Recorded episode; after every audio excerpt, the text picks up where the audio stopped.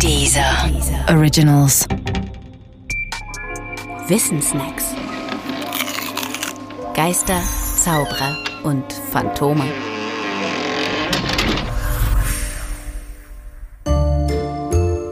Kryptozoologie. Krypto leitet sich vom altgriechischen Wort kryptos ab und bedeutet so viel wie geheim. Im Deutschen kommt es in Wörtern vor wie kryptisch, Kryptographie und Kryptowährung oder eben auch Kryptozoologie. Kryptozoologie bezeichnet aber, anders als man denken würde, nicht die Lehre von den geheimen Lebewesen, gerade so, als gäbe es Verstecke, die Normalsterblichen nicht zugänglich sind und in denen irgendwelche unbekannten Tiere gehalten werden. Kryptozoologie bezeichnet vielmehr die Lehre von all jenen Lebewesen, für die es keine Belege oder Exemplare gibt, sondern nur Hinweise, Legenden, mündliche Überlieferungen oder verschwommene Fotos.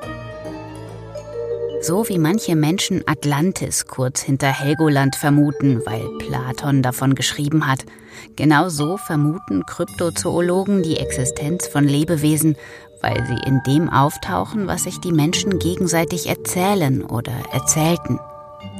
Bekannte Kryptolebewesen sind zum Beispiel das Ungeheuer von Loch Ness, der Yeti und Bigfoot. Im Extremfall gehören auch der Wolpertinger und Werwölfe dazu. Die Kryptozoologie wird zu den Pseudowissenschaften gerechnet, also nicht zu den profunden, zu den echten Wissenschaften. Allerdings haben profunde Wissenschaftler und Wissenschaftlerinnen mit den Kryptozoologen eines gemeinsam. Auch sie können nicht ausschließen, dass Legenden und Erzählungen einen wahren Kern beinhalten. Das bedeutet aber nicht, dass alle Legenden einen solchen wahren Kern enthalten müssen. Und genau genommen muss das noch nicht einmal für die eine einzige Legende gelten. Wenn es um den Nachweis der Existenz von Kryptowesen geht, verlangt die klassische Wissenschaft vielmehr belastbare Belege. Verschwommene Fotos oder angebliche oder verschwundene Yeti-Skalps reichen dafür einfach nicht aus. Der einzige bisher untersuchte Yeti-Skalp übrigens stellte sich als Haut einer Bergziege heraus. Alle anderen biologischen Befunde wurden Hunden oder Bären zugeordnet die DNA eines menschenähnlichen Wesens, das der Yeti ja sein soll, war aber nicht dabei. Allerdings ist das kein Grund, kryptozoologische Vermutungen ein für alle Mal in die Tonne zu treten. Eine In-Augenscheinnahme möglicher Behauptungen und Belege ist immer wieder nötig. Ein Beispiel dafür sind die Riesenkalamare, die Existenz dieser Seeungeheuer wurde über Jahrhunderte geleugnet und als Seemannsgarn abgetan.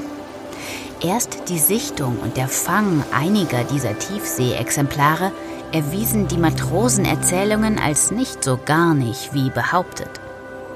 Aber die gefangenen Exemplare waren genau das, was die echte Wissenschaft als belastbaren Beleg wünschte.